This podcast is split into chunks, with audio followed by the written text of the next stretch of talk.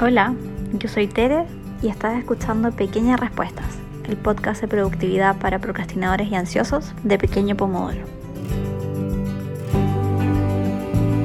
En el episodio de hoy vamos a hablar de algo que personalmente me pasó mucho durante este 2020 y que creo que a muchos de ustedes también, y era que cada vez que pensaba en ser productivo sentía un poco ansiedad.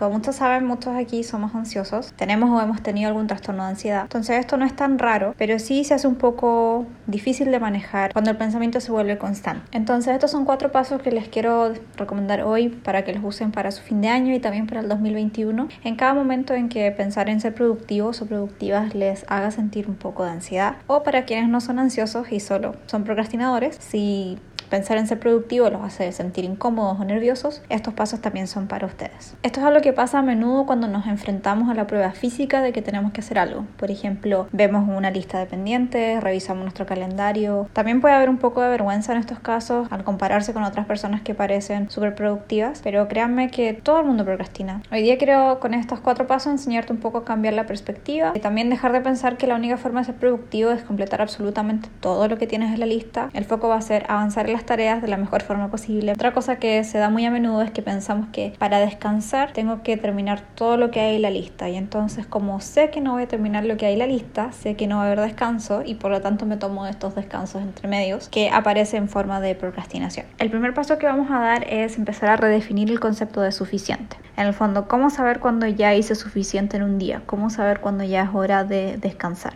Además, si lo piensan, en general nuestras tareas eh, se componen de ciclos que van y vienen constantemente. Como es un ciclo, nunca lo vamos a terminar por completo. Terminamos un ciclo, pero sigue habiendo algo más. Tomándose en cuenta, hacer suficiente es básicamente lo mínimo que necesito hacer cada día para cumplir mis fechas de entrega. Entonces les voy a dar un ejemplo. Siempre uso ejemplos de escribir porque es mucho más gráfico. Pero por ejemplo, si necesitan escribir un ensayo y la fecha de entrega es en un mes más, no sirve de nada dejarlo para la última semana, pero al mismo tiempo tampoco sirve de nada pensar que tienes que escribirlo entero ahora. Lo que sí sirve es pensar, por ejemplo, que todos los días de este mes tengo que escribir una página. Entonces yo sé que hoy día escribo una página y listo, terminé. Eso también me ayuda a dividir las tareas grandes en tareas más pequeñitas, que lo hemos hablado bastante. El segundo paso que vamos a tomar es dejar de glorificar el estar ocupado. Quizás si eres una persona que tiene mucho por hacer y que está bajo mucho estrés, no te pase esto. Al final del día lo que importa no es competir con los demás. Si es que quieres tener una competencia, puede ser una competencia sana contigo mismo, de ver si es que logras avanzar más rápido, si es que aprendes mejor, etc. Eh, y si bien hay personas que obviamente genuinamente disfrutan de hacer muchas cosas durante todo el día, lo ideal es que entendamos que nuestro valor como persona, nuestra inteligencia, las cosas buenas de nosotros mismos, de cada uno de nosotros, no se definen en base a qué tanto hacemos, sino a quiénes somos. El paso número 3 es darle a nuestro cerebro lo que necesita. Y parte de eso es darle a nuestro cerebro una prueba tangible de que vamos avanzando. Y también si es que tenemos una tarea que es muy larga, que nos vamos a demorar semanas o meses en completarla, tenemos que darle una prueba aún más tangible ahí porque si no es fácil que uno sienta que no hizo nada en todo el día y en verdad estuvo trabajando mucho.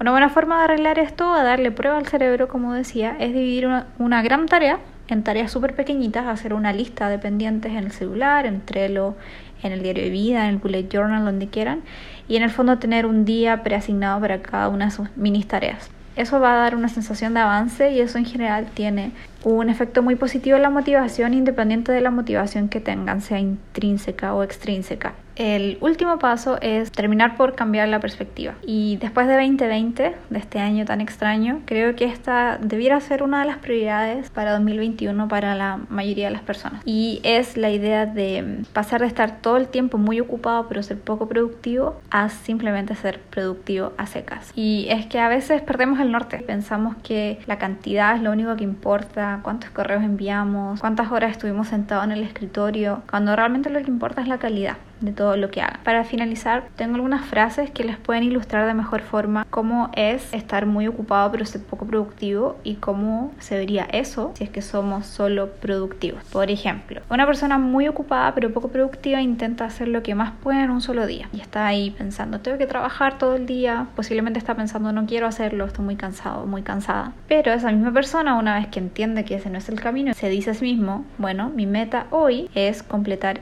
este set de tareas importantes son una, son dos, son tres máximo. Cuando las termine, independiente de si hayan llegado nuevos pendientes a mi lista, me voy a desconectar. Y ahí termina mi día y mañana es un nuevo día para empezar. Otro ejemplo, y el último, que creo que va a ilustrar aún mejor esto, es que, por ejemplo, cuando están muy ocupados pero son pocos productivos, en general completan muchas tareas de una lista, pero en general son tareas fáciles o tareas que son poco importantes. Y las tareas más difíciles o las más largas las van moviendo al siguiente día, al siguiente día. En cambio, en la vida de alguien que se preocupa más bien por la calidad y no tanto por estar siempre ocupado por el tiempo, tenemos esta posibilidad que quizás en un día hacemos una sola cosa, completamos una sola tarea, pero es la tarea más importante que teníamos, la que va a ser como la base o la fundación para todas las otras tareas que tenemos que completar. Espero que el episodio de hoy les haya servido para empezar a entender cómo pueden manejar esta sensación tan incómoda de saber que hay que producir y no querer hacerlo o estar muy cansado, ver de qué forma pueden optimizar sus procesos, que básicamente está en conocerse a sí mismo y ver qué cosa les funciona mejor a ustedes. Y les recuerdo que este es el penúltimo episodio del año. La próxima semana, el 25 de diciembre, para Navidad, tenemos el último episodio de la temporada 1. Así que si quieren hacernos recomendaciones de temas que les gustaría eh, que tocáramos en nuestra segunda temporada, por favor escríbanos por Instagram, que nos escriben sobre el podcast y vamos a recepcionar sus pedidos.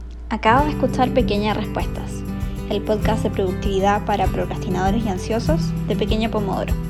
Si te gustó, suscríbete o compártelo con alguien a quien le pueda servir.